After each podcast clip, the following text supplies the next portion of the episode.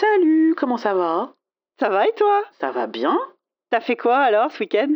Alors, oh bah, ce week-end j'ai pensé à toi.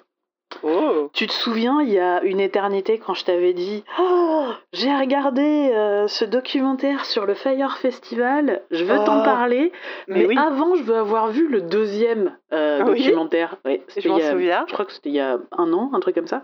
Ouais. Et en fait, euh, le deuxième documentaire était sur Hulu, et donc je ne trouvais pas de moyen d'y accéder. Et Nivrae, qui est abonné à OCS, m'a permis de le regarder puisqu'il est dispo sur OCS. Et du coup, ça y est, j'ai vu les deux. Oh génial. Et j'avais oublié à quel point c'était incroyable. bah vas-y raconte. Alors, remettons-nous dans le contexte. Euh, et en fait, c'est hyper intéressant parce que ça a l'air, en tout cas de mon point de vue, à moi de française, euh, d'être une histoire qui a fait grand bruit aux États-Unis, mais pas du tout en Europe. Oui, on, on s'est vaguement moqué euh, le temps d'un week-end et puis Ah, tout quoi. Ah, mais je m'en souviens même pas, quoi. Enfin bref.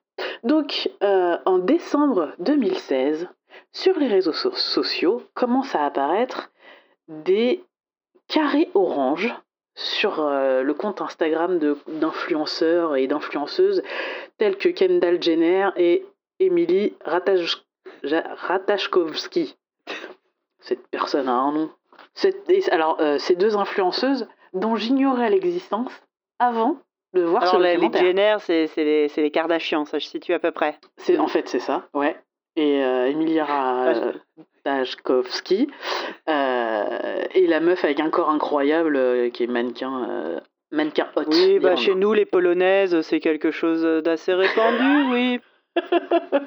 Bon, il y, y a mon il y a mon quart Et- espagnol qui joue aussi. Ça- ça- ça- Ah mm. oui, bah oui. Euh, et donc voilà, t'as ces, ces carrés euh, orange qui commencent à apparaître partout sur des comptes d'influenceurs. Et tout le monde se demande ce que c'est. Et bam C'est l'annonce d'un nouveau festival de musique incroyable euh, qui s'appelle le Fire Festival. Fire avec un Y. lieu- Je sais pas si c'est censé vouloir Fire dire un avec truc un ou Y. quoi, mais ça me... voilà. Non, c'est juste que ça, ça. fait plus cool. Euh, qui aura lieu aux Bahamas, Et ouais. sur une île anciennement possédée par euh, Pablo Escobar. Et le clip incroyable qui accompagne cette annonce te montre un espèce de... euh, Comment ça s'appelait ce machin-là Harlem Shake ou je sais pas quoi Où tu sais, tu, pa- tu passais avec ton, avec ton téléphone au milieu de gens qui avaient l'air figés et soudain tout le Oui, monde bah bougeait. oui, Et donc là, tu as le même truc dans la vidéo de promotion, ça passe avec un téléphone figé au milieu de gens. Donc c'est que des gens hyper connus. Et donc sur euh, chaque personne hyper connue, tu as le petit, le petit euh, nom Instagram qui, apparaît. Et au milieu, tu as un genre random et dessus c'est marqué ça pourrait être vous. Oh, waouh Ah bah Inter- Internet a pris feu en fait. Internet a pris feu et les gens ont commencé à acheter des billets pour un truc dont ils ne savaient rien. Juste qu'il y avait, allez, il y a- ça allait être aux Bahamas avec des gens connus. C'est ça. Et des billets qui coûtaient entre 500 et 1500 euros. La vache. Alors les premiers billets commençaient à moins que ça, je crois que c'était 200 ou un truc comme ça, mais ils ont commencé à augmenter euh, un peu plus tard. Après, euh, le, le- trois jours au Hellfest, euh, c'est pas donné non plus, hein. Et il n'y a pas les Kardashians. C'est vrai. Rappelons-nous, tout ça a été annoncé en décembre 2016 et Mhm. euh, le festival devait avoir lieu sur deux week-ends, le dernier week-end d'avril et le premier week-end de mai. Et c'est là où les deux documentaires ne traitent pas du tout de la même chose. Ah. Et les deux documentaires sont tous les deux problématiques, ce qui est assez intéressant. Euh, le, le- le documentaire de Hulu s'intéresse à comment on en est arrivé là. C'est-à-dire comment est-ce qu'on en est arrivé à cette idée de Fire Festival, dont la promotion a été faite par euh, un mec qui s'appelait Billy McFarlane Ouais, et Ja Rule, le rappeur. d'accord. Le rappeur qui a déjà été deux ou trois fois en prison. Oui, mais pas pour des histoires de festival. Non, pour des histoires de problèmes de, de fisc, tu vois. Donc c'est quelqu'un, il a déjà des problèmes pour gérer l'argent. Enfin bref. et, euh, et là, tu découvres euh, Billy McFarlane, qui est euh, l'archétype de la personne que j'ai envie de, de puncher in the face. tu vois? C'est euh, un mec de notre génération. C'est l'archétype de la Startup Nation. Non, tu sais, j'ai fait prépa HEC, hein, je vois la gueule bah, qu'ils c'est ont. ça. Mm. C'est ça. J'ai une idée, il y a moyen de se faire un max de thunes. Mais ton idée, c'est du vent. C'est pas grave. J'ai les connexions, je suis charmant, je vais trouver des business angels, des gens qui vont mettre de l'argent dans mon idée. Et euh, ça va très bien se, passer. Mais le pire, c'est que pour un gros con qui rate comme lui, il y en a mille qui réussissent. hein. Ah mais complètement. Mais alors et du coup on te, on te raconte l'histoire de Billy depuis qu'il est tout petit et en fait de Billy depuis qu'il est tout petit il est pourri. C'est-à-dire que le gamin il t'explique qu'à l'école ils avaient des claviers avec un, un petit écran dessus Ouais. et que lui en fait il a hacké tous les claviers de l'école. Il a changé le mot de passe pour que les profs ne puissent plus y accéder. Donc bah là déjà j'ai envie de lui mettre une fessée. Euh, et en fait quand tu allumais ton clavier, le premier truc que tu voyais c'est Hey, besoin de faire réparer tes crayons? Viens voir Billy, il te fera pour un dollar. Mais quelle petite ordure Et le gamin était en primaire. Tu fais, ah ouais, quand même. Et vu euh, du point de vue euh, de, des gens comme lui, c'est il a toujours eu euh, l'esprit d'entreprise. C'est exactement ce que j'allais dire. Bah ouais. Et donc voilà, Billy, c'est l'histoire de sa vie. Il fait que des trucs comme ça. Et Billy, un jour, il arrive avec la, la carte Magnésis, qui est une carte de paiement. Mais comme les cartes de paiement, tu vois, les cartes bleues, c'est un peu triste, c'est un peu chiant. Lui, il invente la carte Magnésis, qui devient en fait une carte bleue sur un morceau de métal et euh, qui te donne accès à un club et à des réductions. Ouais. Donc en fait, on dirait la carte des Galeries Lafayette de ma Ouais, mère. c'est ce que j'allais dire. Ouais, c'est comme ma carte Franprix, quoi. Mais en plus jolie. Et en payante, j'imagine. euh, et en payante, mais en fait, lui, ce qu'il vise, c'est euh, les, les, les cool kids qui arrivent dans des nouvelles villes pour leurs études et qui connaissent pas grand monde et qui ont envie de rencontrer des gens, machin et tout. Bien sûr. Et euh, au début, ça marche parce qu'il a loué un appartement où il fait des soirées incroyables, beuverie, euh, gros stuff, machin et tout. Et tout part en sucette le jour où le propriétaire passe faire euh, un tour dans les locaux que- qu'il loue, se rend compte que c'est un carnage et fout tout le monde dehors à gros coups de pied au cul. Et là, c'est le début de la fin. Mais en fait, c'est un modèle qui ne, qui ne peut pas fonctionner. Parce que donc, c'est euh, une carte qui te permet d'avoir des réductions, d'avoir euh, des tarifs réduits, etc. Sauf que l'argent qui rentre n'est pas suffisant pour couvrir Bien sûr. euh, les promotions. Donc très rapidement, ça se casse la gueule. Et, euh, et, et on t'explique qu'en même temps que donc Magnésis est en train de se casser la gueule, il a eu une autre idée qui est Fire, tout court, qui serait en fait une espèce d'application euh, pour connecter euh, les gens random et les stars de musique. Euh, genre par exemple, si tu as envie d'avoir euh, Kylie Minogue à la bar mitzvah de ton fils, eh ben hop, tu utilises l'appli et tu négocies directement avec euh, Kylie Minogue pour savoir pour combien est-ce qu'elle est- elle peut venir chanter une chanson euh, entre euh, deux bougies d'anniversaire. Mon Dieu. Et donc le gars monte ce truc-là, mais comme il a pas de fonds, il utilise les employés de Magnésis qui est en train de se casser la gueule pour développer son appli. Bah oui. Bah oui. Et donc bah, à un moment, il appelle euh, les gens de l'équipe de Magnésis, il les, convo- il les convoque et il fait Bon bah désolé les gars, on met tous la clé sous la porte. Alors toi, toi, toi et toi, bah par contre vous continuez avec moi sur l'autre projet. Grosse grosse ambiance. Oh là là. Je peux te dire que les anciens employés de Magnésis, ils ont tous envie de l'égorger. Ah bah tu m'étonnes. Ils l'ont mis, ils les ont, il a mis ses anciens employés dans, dans des merdes noires. De, tu sais, il est- c'est du jour au lendemain, ils ont plus de taf quoi. Ouais bah ça, Alors que le gars le savait. ça c'est le magnifique euh, inexistant droit du travail américain. Mais en fait, le truc qui vénère les gens, c'est c'est qu'il le savait Ouais. et qu'il a et qu'il a rien dit. Il les a pas prévus. Il les a pas prévenus. Ouais. Il a passé un temps de malade à leur dire, vous savez, on est une famille. et euh, ouais, il les a tous balancés quoi. Bref. Jusque là, là, tu- bon euh, classique. Mais tu te dis, ah, le mec est quand même euh, un petit peu une merde. Et euh, le documentaire d'Oulou commence à s'intéresser à comment est-ce qu'on en est arrivé à faire ce festival. Donc il rencontre euh, Ja Rule, il lui explique qu'il a une super idée, qu'il a besoin d'avoir euh, quelqu'un euh, pour euh, convaincre les business angels, pour les rassurer, et que Ja Rule, il pourrait... Lui, dans sa tête, il se dit, Ja Rule, il pourrait faire mon homme de paille. Oui. Et pour convaincre Jarou, il lui fait Et tu deviendrais directeur créatif du festival. Et Jarou, il dit Oh, c'est génial, j'adore l'idée a, Moi, donc déjà- rappelons-le, un homme qui a l'air d'être euh, fort euh, nul en affaires. Là, déjà, je me suis dit Hum, Ça pue du cul cette histoire. C'est-à-dire qu'il y a un mec qui a vendu des cartes de crédit à des étudiants et un autre mec qui l'a fait rappeur. Les gars se lancent dans monter un festival. Bon. Enfin, ça coûte beaucoup d'argent. Oui, puis il y a deux trois trucs à organiser quand même. Enfin, il faut être un minimum, euh, tu vois. C'est ça. Il y a deux ça. trois tableaux Excel à remplir quand même. Ouais. Eh bah, t'inquiète pas, ils vont les remplir. Avec des chiffres pris au hasard. ah, c'est mes tableaux préférés. Ah putain. Et là, tu, tu commences à voir dérouler le truc et tu fais, mais, euh, mais en fait, euh, là, on est tranquillement en train de se diriger vers de la fraude. Parce que quand tu vas démarcher des investisseurs avec des chiffres, tu vois, qui n'existent pas. Genre, euh, ah, j'ai déjà dépensé euh, un million d'eux euh, euh, pour recruter les groupes, alors que t'as pas appelé un seul groupe. C'est une arnaque. Ça s'appelle une arnaque, je crois. Bah, eux sont très très détendus par rapport à ça. hein. Et donc voilà, donc, le documentaire Hulu, il est concentré là-dessus sur qui est Billy McFarlane, comment Billy McFarlane a fait pour convaincre autant de gens, parce que, parce que mine de rien, tu vois, Kylie Jenner et Emily Ratamachin, euh, elles l'ont pas fait gratos, donc il a fallu payer ces gens Ouais. qui ont quand même en- engagé leur, leur image, donc il fallait qu'ils aient un minimum confiance. Voilà, en fait, on, c'est- parce que les influenceurs et les influenceuses, c'est la seule chose qu'ils ont, leur image. Et donc, euh, donc voilà, le, le documentaire d'Hulu passe beaucoup beaucoup de temps à s'intéresser à qui est Billy Mc- McFarlane, qui sont ses contacts, comment est-ce qu'il a fait pour mener, pour euh, lever autant d'argent, comment est-ce qu'il a fait ses montages. euh, et, le truc qui est problématique dans ce documentaire, c'est qu'en fait, ils ont interviewé Billy McFarlane, qui au moment du tournage était déjà euh, en, en proba, enfin en, En prison? Non, justement, il était. Dommage. Il, il était, il était euh, en conditionnel ou en surveillé ou en sortie surveillée, je sais pas quoi là. Euh, et que le gars a dit d'accord, je veux bien faire votre truc, mais il faut me payer. Et en fait, Hulu a payé pour avoir ce mec dans le documentaire. Ah là là. Bon, alors après, ils en ont eu pour leur argent parce qu'ils lui ont posé des questions. euh, j'ai jamais pris autant de plaisir à voir quelqu'un se liquéfier sur une chaise.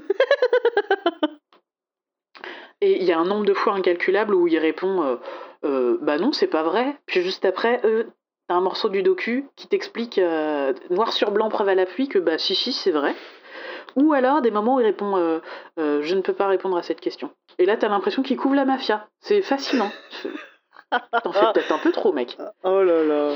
Bref. Et donc ça c'est la ça c'est le docu euh, Hulu ah, et le docu Hulu parle aussi de comment est-ce que ça a pu fonctionner. C'est-à-dire comment est-ce qu'on peut entendre parler d'un festival qui va se monter pour la toute première fois au mois de décembre et être prêt à mettre 1500 balles ou 12 000 balles pour le pack VIP. 12 000 balles. 12 000 balles euh, pour un truc qui va se dérouler littéralement 6 mois après. Oh là là. Et en fait, tu découvres que la cible, c'était euh, les millennials, comme ils les appellent dans le, T'en connais beaucoup des millennials qui ont 12 000 balles dans le docu. Bah, justement, c'est ça qui est hyper intéressant, c'est que dans le docu Hulu, ils ont été euh, voir les influenceurs, euh, enfin, les petits influenceurs, les wannabe influenceurs, ceux, ceux qui ceux qui sont connus que sur Instagram en fait, euh, qui eux se sont battus pour aller euh, au Fire Festival parce que c'était the place to be. Et pourquoi ils se sont battus? Alors que ces gens te disent, bah en fait, tu sors de tes études, tu veux pas rembourser ton prêt étudiant, tu vis dans le sous-sol de tes parents, et soudain sur Instagram, il y a un festival où c'est the place to be, et tu vas claquer tout l'argent que t'as pas pour aller à ce Oh, festival. triste. Et en fait, donc t'as une, je sais pas, c'est une journaliste ou une sociologue qui explique ce qu'est le FOMO, Mhm. Fear of, Fear of, miss, of Missing Out missing out. la peur de louper un Ouais. événement. Et en fait, tout est basé sur cette connaissance du talon d'Achille de cette génération. Donc pour eux, les millennials, c'est les gens qui sont nés entre 1980 et 1995, je crois, quelque chose Mhm. comme ça. Euh, et qui- vivent euh, par procuration sur Instagram. Et c'est justement cette, cette, euh, ce désir ardent de ne rien rater, d'être là où il fallait être, etc. C'est ça qui va les motiver à aller payer. Et Billy McFarlane, il a bien compris, compris ça et il va les, les pressurer jusqu'au C'est vrai que quand tu es sur Instagram et que tu suis euh, que des gens euh, qui ont des vies fantastiques et qui font des belles photos et euh, tu as l'impression que chaque jour de leur vie euh, est une, est t'as une l'impression- aventure, tu as l'impression que toi, ta vie, c'est de la merde. Ta vie, c'est de la merde. Et là, justement, c'était la promesse, c'était pour un week-end, ta vie, elle peut être incroyable. Donc les gens sont prêts à payer. Quand tu payes ton billet entre euh, 500 et 1500 balles, tu dormiras dans une tente. Mais alors, euh, t'as des designs de tentes, ils sont incroyables. hein. Dans, dans, ton tente, dans ta tente, t'auras un leaking size. Ah c'est pas, pas non plus les tentes du camping euh, de, de Palaiso-les-Flots. C'est euh, c'est des putains de tentes. Et si tu mets 12 000 balles pour ton pack VIP, tu vivras carrément dans une villa, donc une maison louée euh, sur euh, l'île Ah. déserte. Ok. Déjà, là, il y a quelque chose qui va pas. Euh, euh, Comment ils vont La construire villa voilà. louée sur l'île déserte, déjà, C'est-à-dire qu'ils ont six mois pour construire des villas. Ouais, attends, je, je t'en parlerai après. Et donc, ils vendent 5000 billets. Et deux semaines avant le début de l'événement, ils envoient des mails aux gens. Donc, les gens qui sont déjà depuis un, an, un mois et demi en train d'envoyer euh, des mails en disant Bonjour, j'ai payé 1500 euros, je n'ai aucune nouvelle. Vous m'avez dit qu'on irait sur l'île en jet privé. Euh, Est-ce que je pourrais avoir les dates d'embarquement, les heures d'embarquement euh, Comment ça va se passer pour transporter mes valises Euh, Juste des petits détails de- d'organisation, je voudrais avoir des nouvelles. Et en face, C'est pas inquiétant du tout. Non, donc là les gens commencent un peu à s'é- à s'énerver, mais j'imagine que quand t'as payé 1500 balles pour aller à ton festival, bah tu y vas quand même. Et euh, donc deux semaines avant, ils reçoivent tous un mail qui dit Ah, au fait les gars, on a oublié de vous dire, il n'y aura pas d'argent sur le festival, Euh, tout se payera avec des bracelets connectés. Et donc bon bah il faut charger les bracelets connectés et il faut les charger euh, minimum une semaine avant le festival. Et nous on vous conseille de mettre minimum entre 300 et 500 euros sur votre bracelet. ah ouais, ça fait cher la pina colada quand même. Et là, tu commences à te dire ça part en couille. Et donc, très rapidement, là, t'as fait les trois quarts du docu. Et les euh, bracelets connectés, ils se les trouvent où, au fait? Bah, Ils seront Ah donnés oui. à l'arrivée. Ah. Voilà. Et donc là, t'as fait les trois quarts du, du docu Hulu. Et après, le reste, c'est euh, des images euh, d'archives, j'ai envie de dire, euh, filmées par les, les, Insta les Ouais. Instagrammeurs et enfin les invités qui. qui, ça raconte une, lon- une lente, mais en même temps très rapide descente aux enfers qui dure 6 heures à peu près. Très très bien documentée parce que ces gens-là passent leur temps à se filmer. Ah bah oui. Et là, tu fais Ah oui, bah putain, bah c'était c'était sympa quand même. En fait, ça a fini en apocalypse. C'est-à-dire que les gens commencent par arriver à l'aéroport, on leur a promis des jets privés, ils se retrouvent dans des bouis-bouis euh, où il y a euh, 70 personnes à bord, ils sont serrés comme des, comme des sardines, tu vois. Donc, bon, déjà, ils commencent à un peu moins sourire sur la Mhm. vidéo. Arrivés en bas, euh, ils peuvent pas récupérer leur bagage, on leur dit que ça leur sera rendu sur euh, le site du Fire Festival. Ok. Les plus chanceux, euh, ceux qui sont arrivés en premier, ont été mis dans des bus qui les ont emmenés sur euh, à, à une espèce, un espèce de bar sur la plage. Euh, ceux qui arrivent après, eux, sont très très serrés dans le bus scolaire qui les emmène là-bas. Et arriver là-bas, c'est alcool, alcool gratuit. Parce qu'en fait, le but, c'est de leur saouler tellement la gueule qu'ils se rendent pas compte Ouais. de l'arnaque. Puisque après avoir passé, pour certains, 5 heures sur la plage, ils reprennent le bus scolaire vers le Fire Festival. Tu te souviens les vidéos de, de rêves directement sur des plages qui donnent sur des Bien lagons, sûr. machin et tout.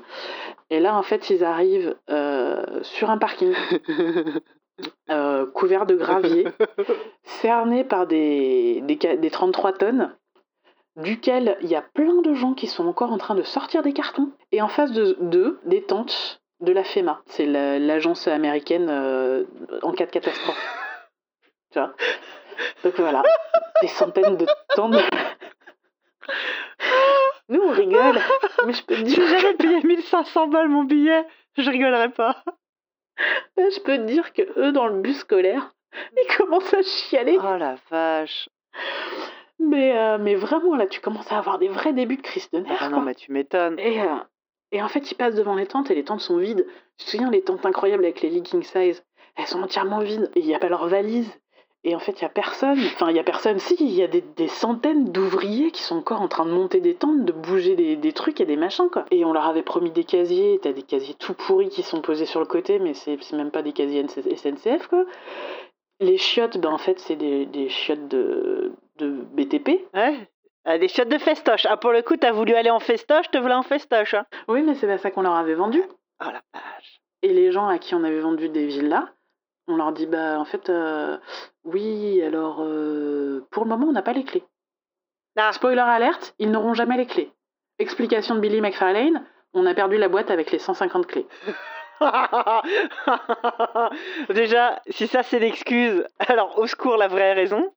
Ouais. C'est quoi C'est qu'ils n'ont pas eu le temps d'exproprier les gens euh, qui habitaient vraiment sur l'île? Ah bah attends, ça je te le raconterai dans la deuxième partie. Oh. Et donc, et donc euh, là ils disent aux gens, la nuit va tomber dans deux heures, on n'a pas d'éclairage. Donc, ça c'est la pile de matelas, vous prenez un matelas, vous vous trouvez une tente, on se voit demain. Et là, je pense qu'on voit les images de à quoi ressemblerait une attaque de zombies. C'est-à-dire que les gens euh, prennent les matelas, ils courent Bah oui. euh, avec. euh, Pendant ce temps-là, il y a des mecs qui sortent les valises d'un d'un 33 tonnes et ils les balancent dans la foule. Les gens se démerdent pour retrouver leurs propres valises après. Et euh, quelques heures avant, je crois que c'est Blink ou un truc comme ça, qui a annoncé que vu l'organisation, ils avaient décidé de renoncer à leur venue au festival. En vrai, les mecs n'ont jamais été payés. Ah, bah évidemment. Et là, ça part complètement en sucette. Puisque, euh, bah en fait, il y a eu une tempête pendant la nuit, les matelas sont, sont trempés. Enfin, c'est une cata, quoi. Mais évidemment, évidemment. Bah oui, mais parce qu'en fait, ces cons-là, ils ont pas réalisé que euh, le, le dernier week-end d'avril, sur cette île des Bahamas, euh, qui n'est pas du tout une île privatisée, parce qu'en fait, ils se sont fait kicker des îles privatisées. Euh, donc là, c'est l'île principale des Bahamas, et c'est le week-end d'un festival de régate, qui est l'événement le plus important de l'année. Ouais. Donc en fait, il n'y a plus d'hôtels dispo, euh, les locaux, ils en ont rien à foutre de leur gueule parce que c'est le moment le plus important de l'année pour eux. Enfin, et c'est une catastrophe. Et c'est là où commence à popper sur les réseaux sociaux Fire Festival, Fire Fraud. euh, Mais ils étaient censés avoir des traiteurs incroyables. Ils se retrouvent avec euh, des barquettes en polystyrène avec un morceau de fromage à hamburger euh, jeté sur un, un morceau de pain de mie. Tu vois Alors que le mec leur aurait dit finalement on fait Colanta, boum, c'était oui. ça marchait. bah oui, mais non. Et en plus a- les mecs faisaient leur, leur propre cabane, c'était fantastique. Bah ouais, mais non, il leur a dit ce sera le truc le plus luxueux que vous avez jamais vu de votre vie. Bah je peux te dire que les gens ils pètent un plomb. Oh. Donc voilà, donc ça c'est le documentaire euh, Hulu qui est intéressant mais qui n'est pas mon préféré. Mon préféré c'est celui de Netflix. Allez, Parce que- là. Parce que celui de Netflix, lui il te raconte comment on en est arrivé là. Oula. Attends, je te rappelle, je suis en train de m'étouffer. Ok, à plus. À tout de suite.